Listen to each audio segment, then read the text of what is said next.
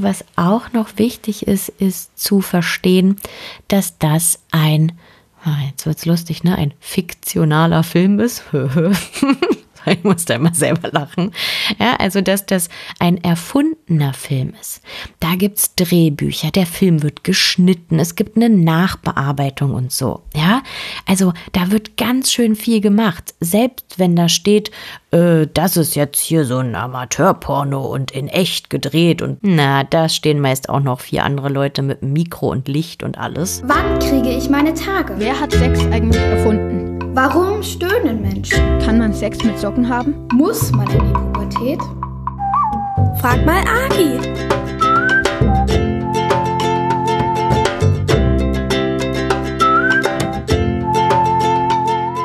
Willkommen zu Frag mal Agi, dem Podcast, in dem wir der Sexualpädagogin Agi Malach eure Fragen rund um Sexualität, Pubertät, Körper, Intimität, Verliebtsein und ganz vieles anderes, was auch immer euch dazu interessiert, stellen könnt. Ich bin Katrin von Haus 1 und mir zugeschaltet ist die Agi. Hallo. Hallo Katrin. Und wir hatten es schon so ein bisschen angekündigt in der letzten Sendung, dass wir gerne diese Woche über Medien und über ähm, einen Spezialfall von Medien, nenne ich es jetzt einfach mal, sprechen wollen, nämlich über Pornos. Ähm, Auslöser war eine Frage, die uns auf Telonym erreicht hat. Die lautete, alle sagen immer, Medien sind so gefährlich. Ist das wirklich so? Und wenn nicht, woher weiß ich, was gut ist und was nicht? Hm. Finde ich eine richtig gute Frage, weil sie auch mit drin hat, dieses alle sagen das. Alle mhm. sagen, dass Medien gefährlich sind. Und das ist ja wichtig, dass die Person das auch so wahrnimmt von irgendwie mein Umfeld hat da vielleicht so eine negative Einstellung oder sowas. Aber dann ist ja auch wichtig rauszufinden, wie geht's mir denn mit Medien? Ja. Und was für eine Wirkung haben die denn auf mich? Weil klar, man könnte jetzt sich vielleicht irgendwelche Studien angucken und Forschung, aber erstmal kann man ja mal bei sich gucken, so was ja, was mag ich denn eigentlich für Medien? Und die können ja so vielfältig sein. Mhm. Wir denken dann sofort immer nur an das Internet oder irgendein Handy. Aber an sich auch Bücher und Filme, das sind auch Medien oder es gibt so Inhalte da drin, ne? Ähm, oder Zeitung. geht es Zeitung, ja, sind auch Medien, ne? Und dann, ja, das Internet, ne? Was ist das? Sind das Online-Streaming-Dienste, Podcasts, ähm, weiß nicht, irgendwas auf Instagram, Facebook, YouTube. Also da gibt es so viel. Und ich glaube, mh, hm, vielleicht kann man für sich so einen inneren Radar entwickeln und da mal sich Zeit nehmen, ähm, was tut mir gut oder wie geht es mir dabei, wenn ich das konsumiere oder wie geht es mir danach. Ja, weil vielleicht scrollt man immer so automatisch irgendwo durch oder hört sich was an oder guckt was an und merkt eigentlich, dass das einen ja vielleicht erschöpft oder anstrengt oder dass man sich danach denkt, äh, irgendwie habe ich das Gefühl, ich bin falsch oder ich müsste jetzt mein ganzes Leben ändern und alles, was ich mache, ist doof. Wenn das das Gefühl ist, wenn man Sachen konsumiert, ich weiß nicht, dann sollte man die deabonnieren oder so. ähm, und mal wirklich zu gucken, was inspiriert mich, was gibt mir Kraft, wo habe ich Bock irgendwie vielleicht Dinge anzugehen oder mich mit anderen zu verbinden oder auch ähm, was vielleicht beruhigt mich. Ja, also ähm, ich höre ganz oft zum Beispiel Podcasts, weil sie mich irgendwie beruhigen. Und ich habe so eine Stimme im Ohr und die redet und dann kann ich so vor mich hin sinnieren. Ja, also es gibt auch Medieninhalte, die einen zum Beispiel beruhigen können. Oder auch die einen erregen können, ne? Wie, weiß nicht, Pornos zum Beispiel. Und da einfach mal ab und zu hinzuspüren und zu gucken, wie geht's mir eigentlich dabei und danach. Und ich glaube, das ist ein ganz gutes Signal, um zu gucken, ja, was ist eigentlich gut, was ist schlecht für einen selbst. Ja, ja, die Frage ist ja, sind Medien manchmal gefährlich? Also da steckt ja auch mit drin. Gibt es Fälle, wo man sagen kann, okay, das ist jetzt vielleicht wirklich nicht nur nicht gut für jemanden, ne, sondern mhm. da wird es wirklich gefährlich. Ich überlege die ganze Zeit, ob mir da was einfällt. Also, naja, es gibt ja ähm, zum Beispiel auch äh, digitale Gewalt. Ja, die auch mhm. ähm, real ist. Also das ist nicht nur irgendwie blödes Gequatsche im Internet, sondern das betrifft die Person auch und das ist echte Gewalt. Nur, nur dass sie im digitalen Raum stattfindet. Also wenn Menschen bedroht werden, ja, oder Menschen äh, beleidigt werden, das ist gewaltvoll und ähm, das ja kann vielleicht auch gefährlich werden, wenn, weiß ich nicht, Menschen auch ähm, ja, zum Beispiel irgendwie gegen irgendwelche Leute hetzen und sich verbünden und plötzlich irgendwelche geheimen, weiß nicht, WhatsApp-Gruppen oder irgendwas entstehen und Pläne geschmiedet werden. Ne? Also das kann natürlich irgendwie äh, auch ein gefährliches Potenzial haben, weil ich glaube, dass man auch nicht unbedingt immer so unterscheiden kann zwischen, das ist jetzt die echte Welt und die digitale Welt, weil es gehört ja irgendwie auch alles zusammen. Und das, was im echten Leben passieren kann, kann auch vielleicht in abgewandelter Form auch in den Medien und im Netz passieren. Ähm, also ja, es gibt natürlich auch gefährliche Momente sicher. Mhm. Ja, ich musste da jetzt gerade daran denken, dass wir in dieser Pandemie gelernt haben, was es so alles für komische Telegram-Kanäle gibt, mhm. wo Leute dann auch wirklich einfach erfundene ähm, Geschichten teilen, als wäre das die Wahrheit und als gäbe es eine große Verschwörung aller Medien und der Politik und reiche Leute haben sich alle verschworen und wollen den anderen irgendwas Böses und das kann natürlich tatsächlich gefährlich sein, wenn man sich sehr, ob das jetzt ein Telegram-Kanal ist oder auf YouTube gibt es ja auch genug Fälle, wo ähm, falsche Informationen verbreitet werden. Und das ist dann natürlich gerade, wenn man in so einer Situation wie der jetzigen ist, ne, wo es darauf ankommt, dass jeder und jede ungefähr wenigstens ähm, informiert ist, was ist das für ein Virus, wie verbreitet sich das vielleicht, wie kann man es verhindern, dass es sich verbreitet, wenn dann Leute rumrennen und sagen, ähm, Masken töten oder was hm. es nicht alles für ein Quatsch gibt gerade, ne? Dann und, und kann es ja wirklich gefährlich werden. Also dann kann es ja auch sein, dass nur weil ich jetzt den falschen YouTube-Kanal gesehen habe und geglaubt habe, was ich da gesehen habe, ähm, laufe ich demnächst dann rum und stecke Leute vielleicht schlimmstenfalls an. So, ne? Und das kann man ja mhm. auf viele andere Bereiche auch noch übertragen. Das ist eben ein sehr, ähm, ja, so ein, so ein Bereich äh, gibt, der ist einfach nicht kontrolliert, beziehungsweise da reden halt äh, Menschen irgendwas, ohne dass sie vielleicht jetzt wahnsinnig recherchiert hätten oder wirklich ExpertInnen auf diesem Gebiet sind oder so, sondern einfach, weil sie, weil sie das gerade denken. Hm, ja, total. Und ich glaube auch, das kann man ja vielleicht auch sich so ein bisschen übersetzen und jetzt mache ich wieder die Trennung ähm, im realen Leben, ne? wenn ich jetzt, weiß nicht, auf dem Schulhof stehe und da stehen so fünf Grüppchen und die eine Gruppe unterhält sich, weiß nicht, über Sexualität und erzählt irgendwas und alle können irgendwie ihre Meinung sagen und es wird irgendwie akzeptiert und man hört sich gegenseitig zu, hm, okay. Und dann geht man vielleicht zu einer anderen Gruppe und da schreit einer irgendwas und verbreitet irgendwie total komische Ansichten und Meinungen. Ne? Mhm. Gut, könnte man jetzt da stehen bleiben und zuhören oder auch mal hinterfragen und so. Und ich glaube, genauso ist ja so ein bisschen ähm, im Netz, ne, von, okay, ich könnte ja mal hier, weiß nicht, in dieses Netzwerk gehen oder in irgendein Forum, mal gucken, aha, wie ist eigentlich hier so die Gesprächskultur, wo wer ist es überhaupt, der da spricht? Ja, also sind mir die Menschen auch sympathisch?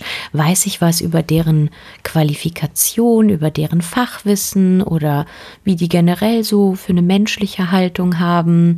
Ähm, ja, und wenn sich das komisch anfühlt, na, auch dazu sagen, ah, weiß nicht, das ist mir irgendwie nicht so geheuer. Und manchmal sind es diese kleinen, leisen Stimmen, die sagen, irgendwie ist das doch merkwürdig. Und auf die kann man meist echt ganz gut hören, finde ich. Mhm. Und nur weil das alle dann cool finden und sagen, doch, aber der YouTuber oder irgendwas, der ist so cool. Und man sich selber denkt, ey, das wirkt aber echt merkwürdig, was die Person erzählt. Darauf kann man auch ganz gut hören und sagen, mhm. oh, gut, ziehe ich mir nicht unbedingt rein. Ne?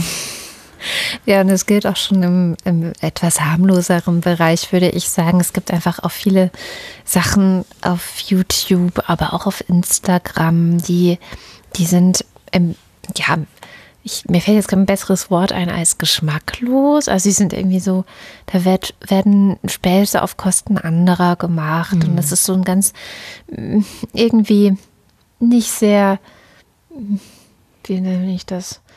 Nicht so, nicht so cleverer Humor, sondern eher so ein etwas dumpfer Humor. Und ähm, Ja. tatsächlich ist mir sowas schon begegnet, weil Kind, ähm, das- ein befreundetes Kind, jetzt nicht eins von meinen Kindern, aber ein befreundetes Kind, das mir mal gezeigt hat oder mit, mit äh, ja, gesagt, guck mal hier, das ist doch lustig. Und ich fand es halt gar nicht lustig. Und da hat dann das Kind auch selber gesagt, ja, eigentlich ist es schon ganz schön gemeiner Humor. Ne? Das war dann, glaube ich, irgendwie eine Geschichte, wo ähm, eine, so eine Klassenszene nachgespielt wurde und dann war ein äh, Kind so der Klassendepp und alle haben sich drüber lustig gemacht Oh. und es war jetzt so im Grunde quasi fast schon Mobbing nachgestellt, aber als witzig, es sollte witzig sein und da haben dann tatsächlich auch, wie du schon sagtest, da hat das Kind selber auch gemerkt, so ja, irgendwie stimmt, das ist nicht so cool eigentlich, sondern eigentlich ist es ziemlich schlecht. Ja, und manchmal, weiß nicht, lacht man ja auch vielleicht aus so einem ja, Gruppenzwang. Ne? So das Video geht irgendwie rum, man schickt sich das und alle schicken irgendwie einen Daumen hoch und ein Like und dann denkt man sich, ah, okay, die alle finden es cool, aber ich finde es merkwürdig. Äh. Ne? Und dann fühlt man sich vielleicht manchmal so gezwungen, dann auch so, haha, ja, ja, finde ich auch witzig, aber irgendwie merkt man, nee, da kann ich eigentlich gar nicht mitgehen. So, das ja, spiegelt vielleicht auch gar nicht meine Werte wider, ne? Wie, wie ich gerne ja, mit Menschen lachen möchte, diskutieren möchte.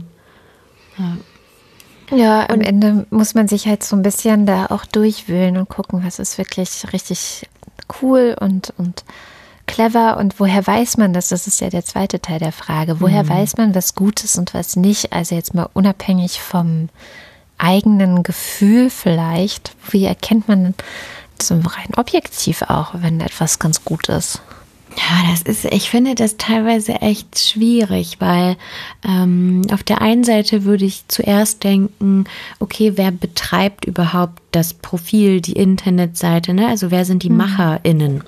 Und es ist aber auch da nicht immer eine verlässliche Information. Also weil ich war auch schon auf irgendwelchen Seiten von, weiß nicht, äh, Ärztinnen oder Sexualtherapeutinnen und habe da Sachen gelesen, wo ich dachte, ähm, nein, das ist einfach faktisch nicht richtig. Ja? Ähm, und wo ich dachte, ah, ich glaube, den Menschen fehlen ein paar Infos. Und ich gehe mal davon aus, so toll, weiß nicht, MedizinerInnen, die müssten doch ganz viel wissen. Aber auch die wissen nicht alles. Und auch, also, ne, ich als Sexualpädagogin, ich lerne ja auch ständig Sachen oder muss mich manchmal korrigieren und sagen, äh, Leute, das habe ich falsch erzählt. Ne? Das ist echt, das war mir nicht bekannt, aber jetzt habe ich es neu dazugelernt. Und ähm, ja, also man könnte halt natürlich darauf achten, ne, wer die Kanäle, die Informationen streut, quasi, wer sind die Menschen? Ähm, ist es auch ein Team zum Beispiel? Ja, wo äh, mehrere Leute zusammenarbeiten.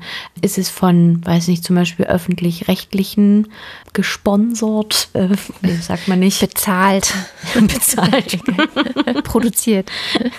ja, also Ja, ähm, auch Ja. vielleicht sowas wie haben die Menschen dort eine Konfession, eine, eine politische Richtung? Ja, also Mhm. ganz oft, wenn man was irgendwie in der Suchmaschine eingibt, landet man zum Beispiel dann auf irgendwelchen Seiten von, weiß ich nicht, christlichen äh, Gemeinschaften, die dann auch eine bestimmte Haltung zu einem Thema haben. Ne? Es kann sein, dass man sich damit total wohlfühlt oder dass man merkt, äh, nee, das ist überhaupt gar nicht und das ist irgendwie religiös gefärbt oder politisch gefärbt oder so. Ja? Also auch darauf ein bisschen zu achten. Ähm, ja. Ja, ich glaube, ähm, du hast schon ein wichtiges Stichwort genannt. Es gibt halt sowas wie Journalismus. Und der funktioniert nach bestimmten Kriterien. Und unter anderem gehört eben dazu, dass man wirklich auch recherchiert, also ähm, sich darum kümmert, dass man Leute findet, die sich mit irgendwas wirklich gut auskennen. Ähm, Im Zweifel holt man auch noch mehrere Meinungen oder mehrere Einschätzungen von mehreren ExpertInnen. Und dann sortiert man eben das, was man so rausfindet, auf, ähm, ist das irgendwie, ja, ist das plausibel, ist das nicht plausibel, versucht ähm, mehrere Perspektiven da drauf zu bekommen. Also da steckt halt einfach richtig viel Arbeit drin. Mein Lieblingsbeispiel sind ja immer die Logo-Nachrichten, ja? ähm, die ich wirklich empfehlen kann, weil das ist nicht lang, das sind zehn Minuten jeden Tag und ähm, die machen es total nett, dass sie eben auch Sachen so erklären, dass Kinder das verstehen und junge Leute das verstehen. Und ich gucke das aber auch als Erwachsene total gerne, weil ich das Gefühl habe, dass da wirklich eine gute Arbeit gemacht wird im Sinne von, da steckt halt tatsächlich, wie du schon sagtest, mehrere Leute, also eine ganze Redaktion dahinter, die sich auch gegenseitig prüfen und prüfen lassen müssen. Und da gibt es dann ja. auch solche journalistischen Standards wie, wenn jetzt irgendwo was falsch dargestellt werden würde, müssten die es auch wieder richtig stellen und korrigieren und Genau, also die haben im Grunde sind Journalisten quasi die Leute, die gelernt haben ähm, oder zumindest gelernt haben sollten, ähm, Sinn von Unsinn zu unterscheiden. Ja, also dass sie nicht ja. aus Versehen ähm, falsche Dinge behaupten. Und da gibt es dann auch so Seiten wie äh, tagesschau.de zum Beispiel, wenn man schon ein bisschen älter ist, wo es ähm, Faktenchecks gibt. Also wenn man zu einer bestimmten Sache, wo man jetzt zum Beispiel im Internet sehr verschiedene kontroverse Meinungen gesehen hat, die sich komplett widersprechen, ist das zum Beispiel ein Ort, wo man gucken kann, aha, okay, was stimmt denn jetzt wirklich? Und die äh, machen das wirklich sehr akribisch und nachvollziehbar und genau, nehmen sie dann die Sachen auseinander und gucken, was wirklich stimmt. Mhm. Also ja. so wirklich ähm, Journalismus, also richtiger Journalismus, ähm, das ist schon immer eine ganz gute Adresse, um, ich sag mal, nicht, nicht so anfällig auch zu sein für vielleicht das, was in Medien manchmal gefährlich ist, wo man dann vielleicht aus Versehen landet. Wenn man nämlich weiß, ah, okay, hm, jetzt behauptet da jemand irgendwie, keine Ahnung, die Erde ist eine Scheibe. Ja, tatsächlich. Diese Leute gibt es. Ja, es ist eine große Community im Internet, die das wirklich denkt. Ähm, ja, und dann kann man eben gucken zu, ja, vielleicht guckt man mal bei Mighty Nguyen Kim, vor, äh, Kim vorbei, die ähm, mit ihrem MyLab einen YouTube-Kanal hat. Ich weiß gar nicht, ob sie darüber je gesprochen hat, aber wo dann eben so wissenschaftliche Sachen erklärt werden oder außer wirklich auch untersucht werden, ist das denn wirklich so oder wie ist das jetzt eigentlich? Ja. Mm, voll, ja. Tja, jetzt haben wir schon so ein paar Seiten und, und Medien genannt, die ganz ähm, empfehlenswert sind. Fällt dir noch was ein, wo man vielleicht sagen kann, hier, das kannst du abonnieren, da kannst du nichts falsch machen?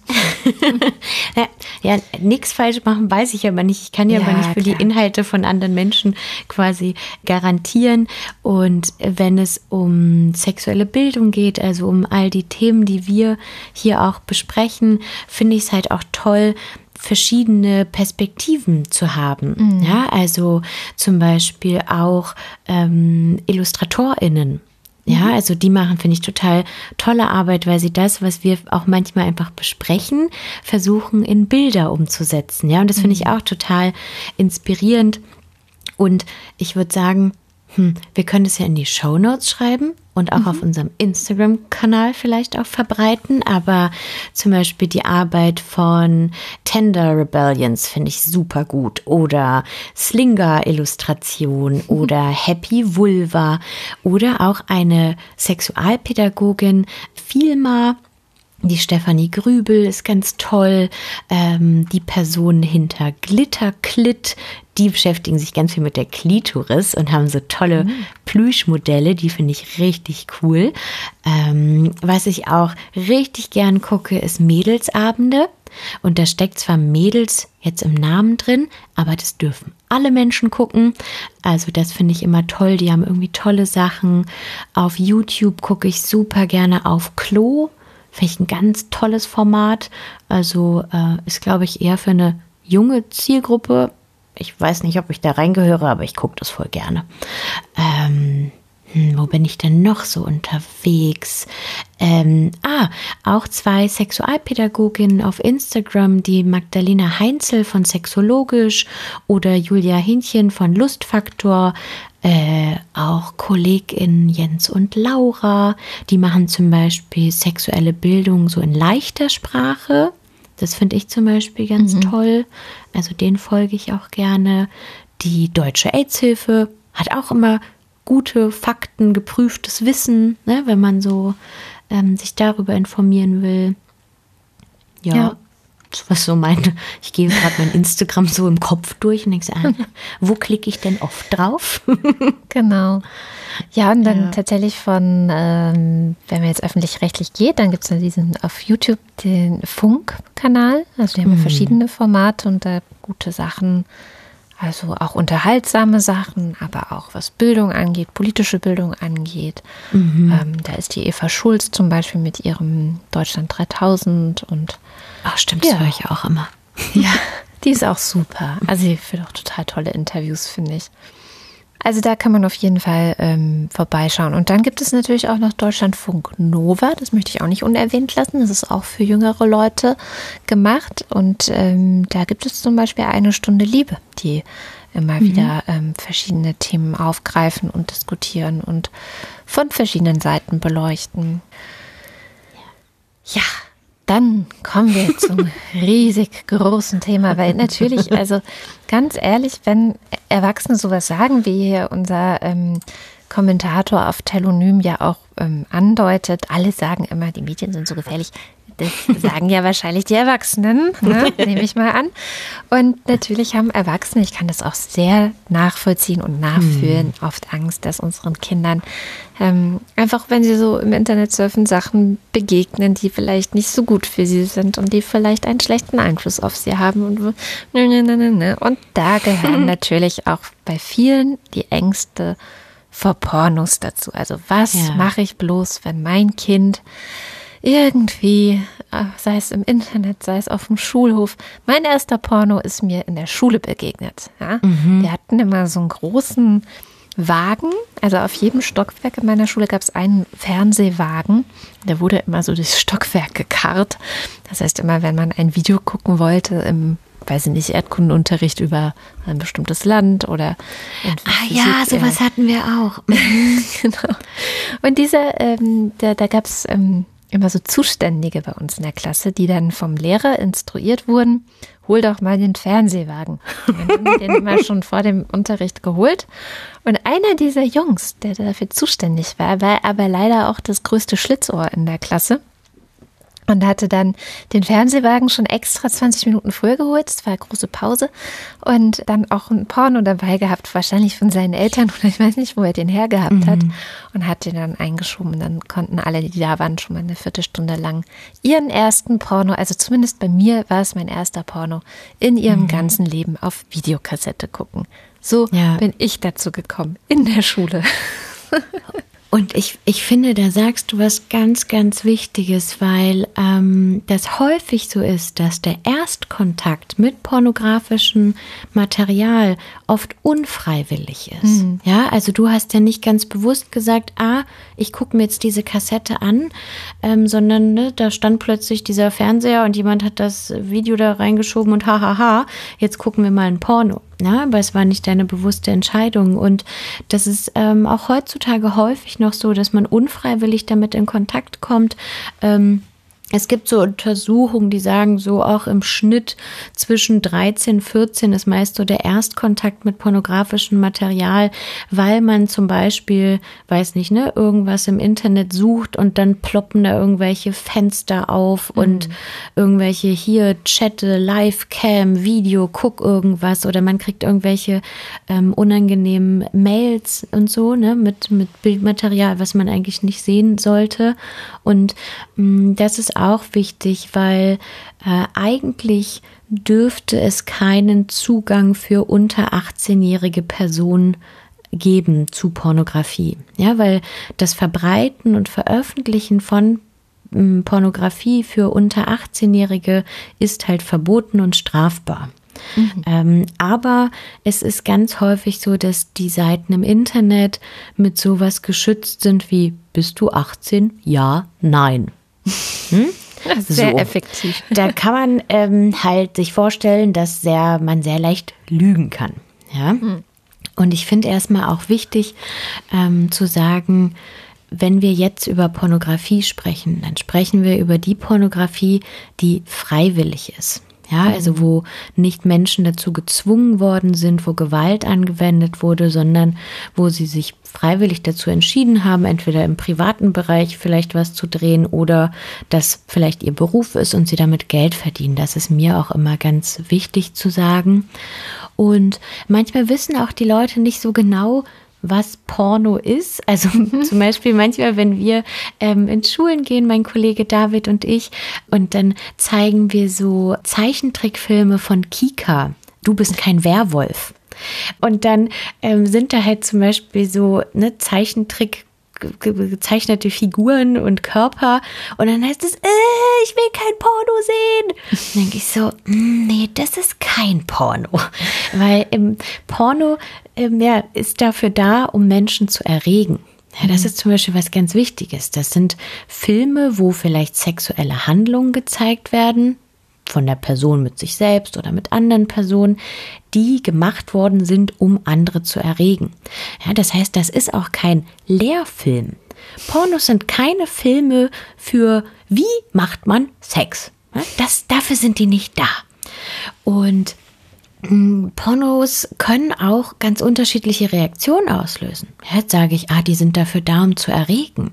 Aber vielleicht sieht man mal was und denkt sich, oh, nee, finde ich eigentlich ein bisschen eklig gerade. Ja, und man ist so ein bisschen abgeneigt und vielleicht ist man auch ein bisschen verunsichert oder überfordert. Was machen die Leute da? Und es ist irgendwie alles viel zu viel. Ja, also so eine Reizüberflutung. Mhm. Ähm, und auch da würde ich sagen, ne, das ist alles okay, wenn man das fühlt, ja, wenn man eine Ekel, Abneigung fühlt. Und gleichzeitig ist es auch okay, wenn es einen erregt. Ja, wenn man sich denkt, oh, jetzt wird es ein bisschen kribbelig und ich spüre, dass mir das irgendwie Spaß macht, dass ich weiter gucken möchte. Ja, also auch das darf in Ordnung sein. Ähm, und ich finde, oder was ich oftmals so merke bei, bei Jugendlichen, ist dieses, ich habe da was im Porno gesehen, muss ich das jetzt in echt machen? Oh, okay. Und ich sage, nee, musste nicht. Das sagt nichts darüber aus, über deine sexuelle Orientierung, was du unbedingt machen willst. Es kann natürlich ein Hinweis drauf sein, aber muss es gar nicht. Ja, also vielleicht sieht man etwas in einem Film und findet das richtig toll und es macht einen irgendwie total geil und so.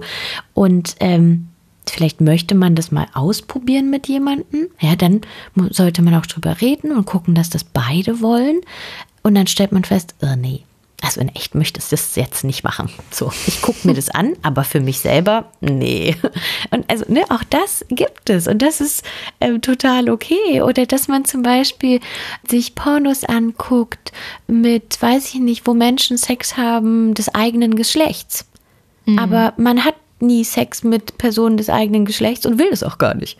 Dann ist man nicht gleich automatisch so, ah, Mist, dann äh, muss ich jetzt doch jemand anderen mir suchen und mich in jemand anderen verlieben.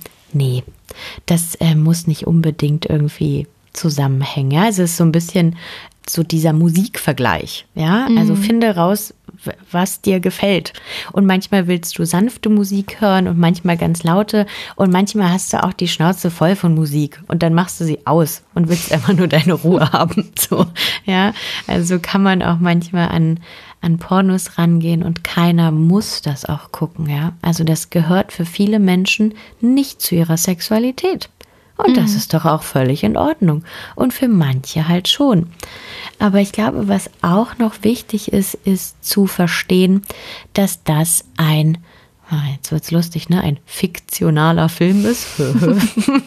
ich muss da immer selber lachen. Ja, also, dass das ein erfundener Film ist.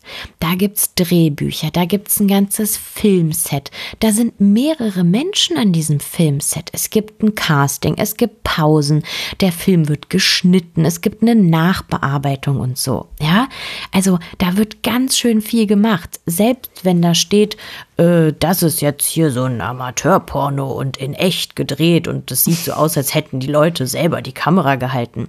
Na, da stehen meist auch noch vier andere Leute mit Mikro und Licht und alles, ja. Und pudern nach oder machen noch ein bisschen genau. glänzend, äh, so Glanzzeug drauf, Öl. Genau. ja. Und ich glaube, mh, was ich so mitkriege, wenn ich mit Jugendlichen darüber spreche, ist, mh, dass sie oftmals das auch schon ganz gut so trennen können. Also, weil wir haben alle Superman gesehen. So, und wenn wir jetzt uns zu Halloween ein Superman-Kostüm anziehen, springen wir ja nicht aus dem Fenster und denken, wir können fliegen. Ja? Ähm, das ist natürlich jetzt ein sehr drastischer Vergleich, weil bei Sexualität ist vielleicht nochmal alles ein bisschen, ja, feinere Nuancen sind irgendwie, ne? Ähm, aber das, ich glaube, dass Jugendliche das oftmals auch unterscheiden können von, aha, das ist ein Film, den ich hier so gucke.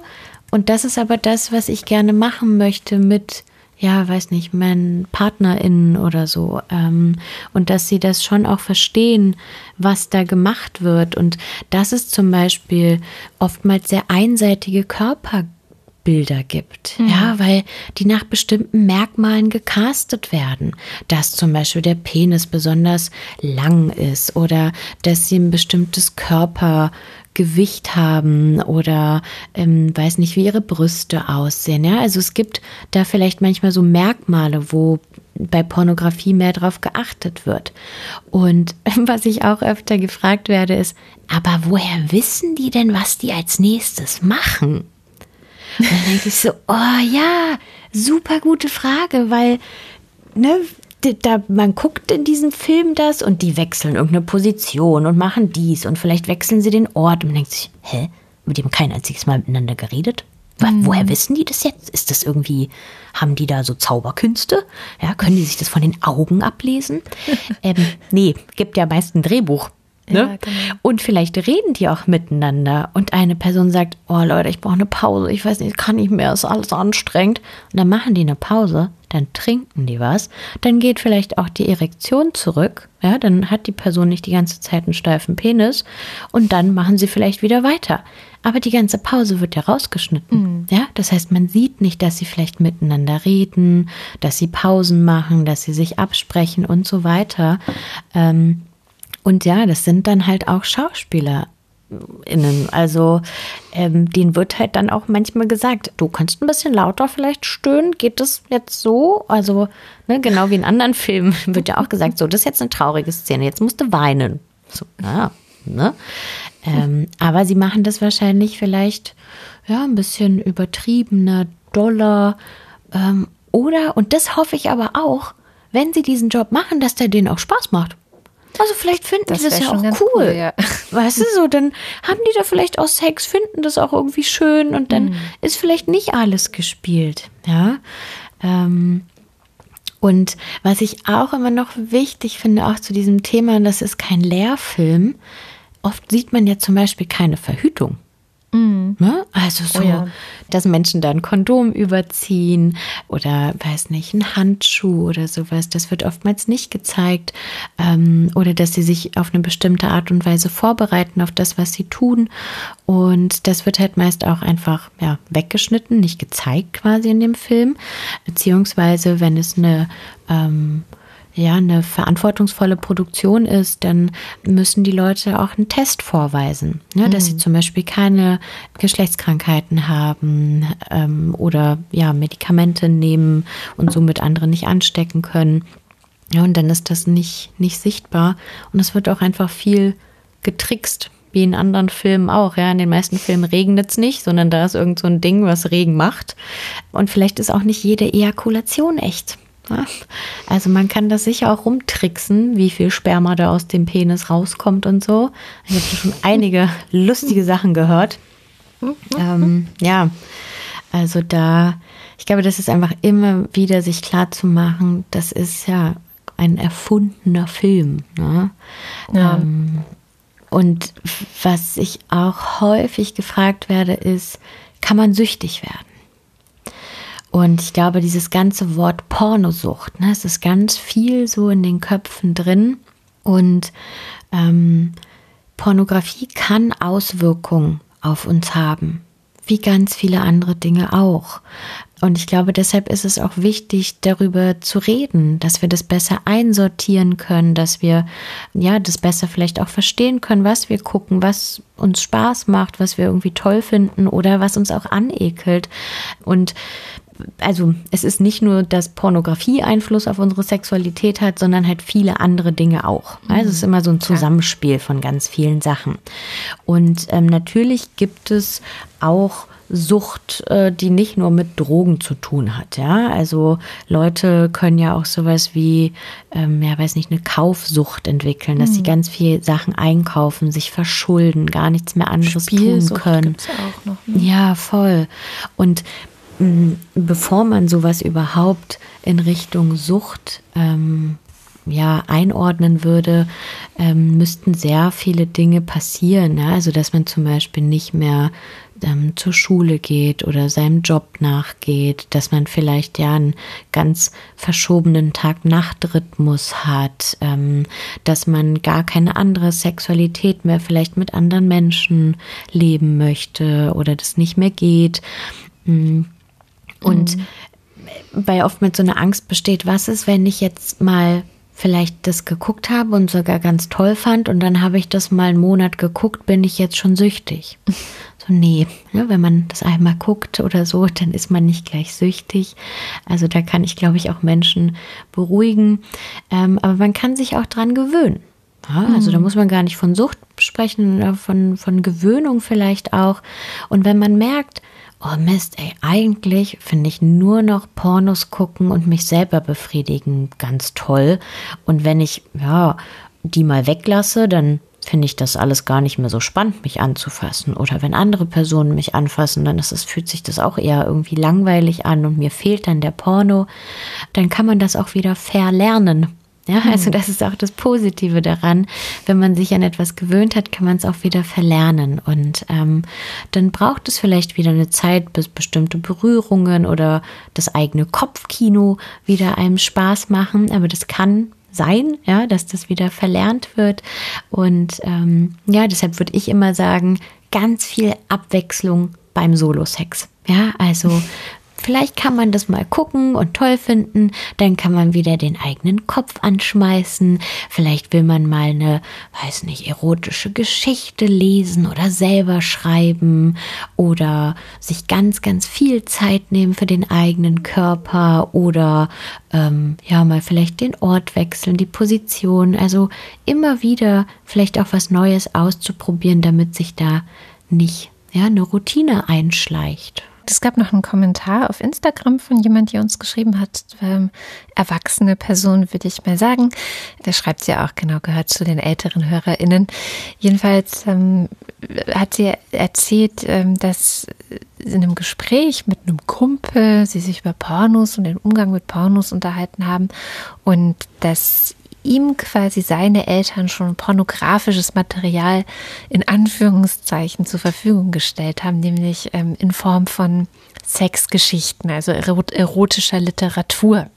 Und das fand ich eine ganz schöne Anregung, also dass sozusagen man so ein Wohnzimmerregal schafft, wo ähm, solche Geschichten drinstehen. Das gilt ja auch als Pornografie, soweit ich weiß, zumindest im, im weit, weitesten Sinne, ne? weil die Darstellung in Anführungszeichen ja auch sehr plastisch und detailliert sein kann, auch wenn es nur Worte sind.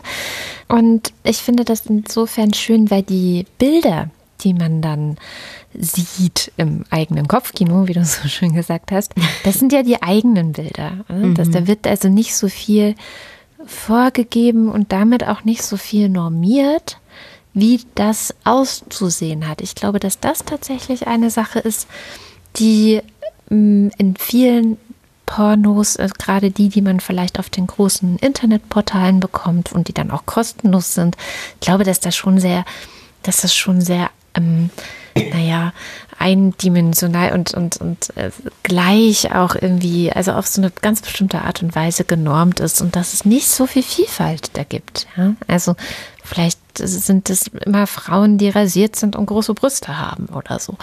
Ähm, von daher, ähm, das fand ich eine ganz, ganz nette Anregung jetzt für die Erwachsenen, dass man sozusagen Material anschafft, Bücher äh, zum Beispiel auch anschafft, wo man dann auch so ein bisschen versuchen könnte, ähm, in Anführungszeichen zu steuern, was denn die eigenen Kinder, wenn sie gerade älter werden und ein Interesse auch dafür entwickeln, sehen. äh, oder lesen oder was für Geschichten bei ihnen ankommt. Ich habe tatsächlich auch Bücher angeschafft. Ähm, ich weiß nicht, kennst du die Ann-Marlene Henning? Ja. Die hat dieses Buch gemacht. Äh, Make Love. Make Love, genau. Auch mit Bildern von ähm, Personen, die Sex haben. Es gibt auch eine Videoreihe, die von dem ZDF mal. Ich weiß nicht, ob man das online irgendwo gucken kann. Sie ist genauso Make Love. Und das, ähm, da gab es auch viel Kritik, dass das jetzt auch nicht der ähm, Überschwang an Diversität war. Also äh, es ist natürlich äh, sehr heterosexuell zum Beispiel gewesen und weiße Leute und so und mh, tendenziell äh, normschön, also jetzt nicht verschiedene, ähm, verschiedene Körper, äh, die da dargestellt werden. Trotzdem fand ich das insofern ganz gut, dass es ähm, ja eben mh, nicht so hochgestylt ist wie in Pornos, sondern ein bisschen realistischer aussah. Zwar schon auch schöne Fotos, aber ja, etwas mehr an der, in der Realität dran. Ja, und ich glaube auch, dass, dass man sich wirklich auf die Suche begeben muss. Ja, also wirklich Total. mal rauszufinden, was finde ich denn toll, weil so eine erste Suche, auch zum Beispiel finde ich so nach, ich sage jetzt mal erotischer Literatur, da findet man auch irgendwelche komischen Groschenromane. Also ey, das kann auch Leute irgendwie, das können die auch toll finden und erregend, ne? Ich sage jetzt zum Beispiel nur, für mich ist es oftmals so, dass ich dann denke so, "Äh, ich weiß nicht, das ist ein bisschen komisch, die Story, ja? Und irgendwie, ähm, bis ich dann auch mal irgendwas annähernd nur gefunden habe, wo ich dachte, aha, das ist also auch erotische Literatur und Texte, die ich irgendwie ähm, ja sinnlich finde oder erregend finde. Das hat echt lange gedauert, weil mir irgendwie nur komischer Kram begegnet ist, aus meinem ganz persönlichen Empfinden. Und ähm, ich glaube, das kann dann auch genauso bei Filmen sein oder auch bei Bildern, ja, dass man dieser erste Kontakt oder dieses, diese erste Suche oft sehr ja einfältig ist. Ja, oder ja, so sehr, ja doch, genau. Ja, einfältig ist eigentlich ein schönes Wort. Also im Sinne von das. Gegenteil von vielfältig. Ne? Genau, genau. So irgendwie, ich denke da auch an dieses Fifty Shades of Grey oder so. Das sind so, so Geschichten, die immer nach dem gleichen Muster funktionieren und zum Beispiel ja auch für mich ein sehr problematisches Geschlechterbild transportieren. Ja, also wo dann ähm, die Frau ihre eigene Sexualität gar nicht kennt. Die hat auch nie Solo-Sex gehabt oder irgendwas. Ja, ist ja völlig klar, natürlich nicht. Und er entdeckt das dann alles für sie. Das finde ich ganz schreckliche Geschichte. Und ich mag Ja. viel lieber Geschichten, wo Frauen einfach sich selbst erkunden und Spaß an sich haben und nicht auf irgendwelche Typen angewiesen sind, die dann so, oh, die Leidenschaft in ihnen entfachen, ähm, die sie vorher überhaupt gar nicht gekannt haben, weil sie so keusche und reine Wesen sind. Also ich übertreibe jetzt natürlich, aber ich finde solche Geschichten ganz, ganz grottig, furchtbar und schlimm. Und das ist natürlich ähm, der Mainstream. Ne? Also muss man mal ganz ehrlich sagen, das war ein Bestseller auf der ganzen Welt, verfilmt und was weiß ich was. Und da kann man schon auch mal fragen, so, hm, was für ein Bild von weiblicher Sexualität zum Beispiel oder auch männlicher Sex oder überhaupt diesen, was für ein Rollenverständnis transportiert sich da eigentlich? Finde ich das wirklich, ist es das, was ich möchte? Möchte ich so sein? Möchte ich meine Sexualität an, an diesem Ideal ausrichten? Hm. Ja, ja. Und ich glaube, das ist etwas, was auch immer wieder in diesen Diskussionen auftaucht, ja, dass zum Beispiel gesagt wird, dass ähm, Pornografie sexistisch ist. Und Ja, das schon. kann in vielen Kann Fällen sein, ja. stimmen, ähm, aber sie ist sexistisch, weil unsere Gesellschaft sexistisch ist. Ja, also sie ist ja nicht in irgendeinem luftleeren Raum, ne? Also das sind halt Wechselwirkungen. Also ich glaube, das ist wichtig zu verstehen, dass es nicht die eine Sache ist, die schlimm ist, sondern dass sie in ganz vielen Zusammenhängen sind. Dass wir zum Beispiel immer noch, ähm, ja, teilweise auch echt doofe Gesetze haben, dass die Kultur, wie wir über Menschen und Sexualität sprechen, über ihre Körper sprechen, was für Bilder wir auch in Hollywood-Filmen sehen, in der Werbung. Also das zeigt sich in so ganz vielen Bereichen, aber ich glaube, an ganz viel haben wir uns halt auch schon gewöhnt, ja, dass wir das gar nicht mehr wahrnehmen, dass das eigentlich total scheiße ist. Ja, also auch so ein Film irgendwie wie dieses Fifty Shades of Grey, was ich sehr problematisch auch finde, ähm, was sie da für Rollen oder wie sie ihre Rollen irgendwie ausfüllen, dass wir das nicht mehr so wahrnehmen und das so als, ja gut, so ist es halt in Hollywood-Filmen. Ja, und bei Pornografie, ähm, ja, die erleben wir oft als irgendwie krasser und stärker und grenzüberschreitender. Ähm, und ich glaube, ja, sie zeigt uns auch nur eine bestimmte Facette davon auf, ja, wie vielleicht die Welt gerade tickt. Ja. Ich, war, ich lehne mich jetzt mal aus dem Fenster mit dieser Aussage. Ich, ich ja. würde dem schon zustimmen. Ich habe mich ja relativ lange auch mit der Figur von Beate Use äh, beschäftigt, mhm. die ja mhm. eine der ersten Pionierinnen in Sachen Pornos in Deutschland war. Ja, also ihre Firma war sicherlich eine der ersten Firmen, die ähm, gerade auch diese Videos, also die Pornovideos, mhm. in großem Maße dann auch selbst haben produzieren lassen und da war sie natürlich oder waren sie einfach mit diesen ganzen Sachen Kind ihrer Zeit. Also, dass da kein feministischer, frauenempowernder ähm, Film bei rausgekommen ist, sondern natürlich so ganz klar, es lag sicherlich auch daran, dass ihr Sohn das vor allem gemacht hat und das war so ein, so ein Typ, der halt so eine ganz klassische Idee von Männlichkeit hatte. Ja, also der hat auch ähm, teilweise für Frauen sehr abwertende Begriffe benutzt. Mhm. Ähm, und so kommen dann halt so Filme raus, ne, wo Frauen eigentlich nur so ein Objekt sind und von Männern benutzt werden quasi. Und das war damals, äh, ja, das war das gesellschaftliche Bild. Da hast du schon recht. Und das hat sich schon verändert in den letzten, ja, Jahrzehnten seitdem. Ja, wir sprechen hier über die 70er Jahre, da war ich noch nicht ja. mehr auf der Welt. ähm, aber es ist natürlich ein sehr langsamer Prozess der Veränderung. Mhm. Und ich weiß noch, vor, vor 10, 15 Jahren war dann die Rede von feministischem Porno oder alternative Porno oder Indie-Porn oder solche Sachen. Da kann man mal so ein bisschen gucken, weil da gibt es wirklich einiges, die ähm, versuchen, Dinge andere, anders zu machen. Das ist in der Regel dann aber halt nicht kostenlos, muss man auch dazu sagen. Mhm. Ähm, und die ja mit einem mit einem genau diesem divers und eine respektvoller Umgang, Konsens ist ganz wichtig, ne, was wir auch alles immer in unserem Podcast hier besprechen, was eigentlich zu einer guten Sexualität gehört, das versuchen die auch in diesen Pornos ein bisschen stärker mit reinzubringen und eben ja. auch jenseits von äh, heterosexuellen Mann-Frau-Geschichten, sondern ganz bunt und ganz ähm, auch mal behaart und auch mal dicke Leute und also da gibt es schon so ein bisschen was. Man muss nur suchen. Deshalb vielleicht, also ich kann jetzt meinen Appell nicht an Jugendliche richten nee. oder an Personen unter 18, aber an über 18-jährige Personen richte ich jetzt meinen Appell von, die Verantwortung liegt auch teilweise auf den Seiten der KonsumentInnen. Ja. Ne? Also welche Plattform unterstütze ich? Plattformen, die vielleicht auch Videos klauen und sie frei zur Verfügung stellen. Ähm, oder bezahle ich halt auch einfach für Pornografie, weil es dann eher ähm, ja, Produktionen unterstützt, die die Arbeitsbedingungen der Menschen vor und hinter der Kamera auch äh, wertschätzen, wo es um ja dann Einvernehmlichkeit geht, Bezahlung und so weiter. Mhm. Also vielleicht auch darüber mal nachzudenken, zu sagen, hm, ja, ja, vielleicht sollte ich einfach mal für ein Porno auch bezahlen und nicht nur schnell klicken. Ja, haben wir denn alles rund um dieses Thema? Also wahrscheinlich gibt es noch ganz viel dazu zu sagen. Ich meine, es gibt Bücher und wirklich ja. Dissertationen und ganz viel dazu, was man auch lesen kann, wenn einem einfach das Thema Pornos generell interessiert und wie man da auch vielleicht rangehen könnte. Da würde ich gerne noch eine Person gerne hervorheben, mit der ich nämlich gestern ein ganz langes Gespräch hatte. Ähm, das ist Madita Oeming und sie ist Pornowissenschaftlerin und ich finde das ganz toll, was sie macht und wie sie forscht und auch ihren Blick auf Pornografie. Und wenn es einen interessiert, kann man Madita auch in diversen sozialen Medien folgen und ja, oder Sachen von ihr lesen. Also eine ganz herzliche Empfehlung auch da. Und ein großes Dank für das Gespräch.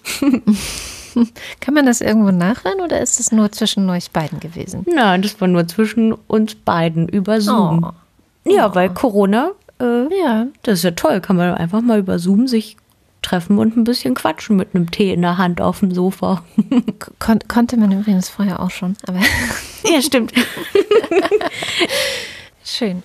Genau, falls ihr weitere Fragen habt, natürlich immer her damit. Ja, also wir haben das Thema jetzt sicherlich ähm, nicht äh, in all seinen Facetten aufgreifen können, aber ich glaube, wenn wir festhalten, dass Porno an sich nichts Böses ist, dass Pornos nichts ist, wo ihr Angst vorhaben müsst, ähm, was man aber vielleicht äh, nicht nur so sich, also es sollte einem vielleicht nicht nur so geschehen und man lässt es so über sich ergehen, sondern ich glaube, es ist gut, wenn man sich damit beschäftigt, was gucke ich denn da und warum gucke ich das und was macht es mit mir und mhm. will ich, dass das so ist oder ich nehme das jetzt einfach mal in die Hand. So.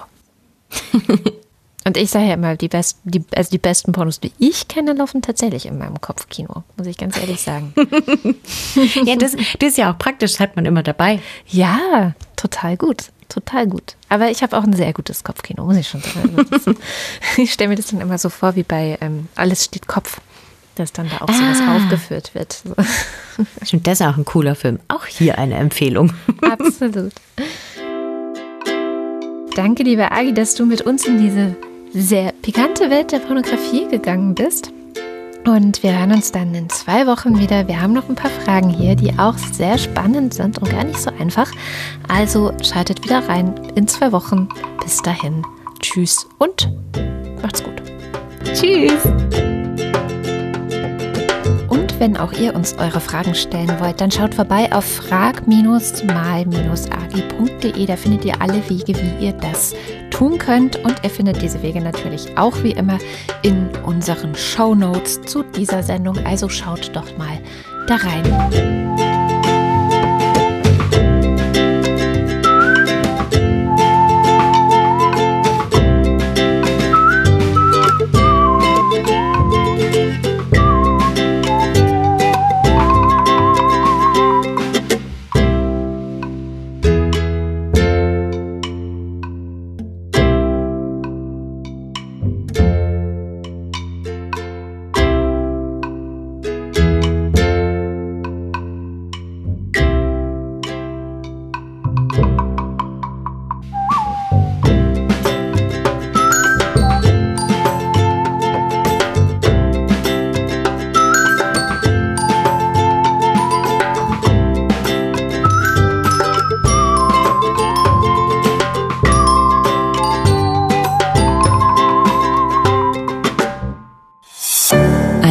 Produktion von Haus 1.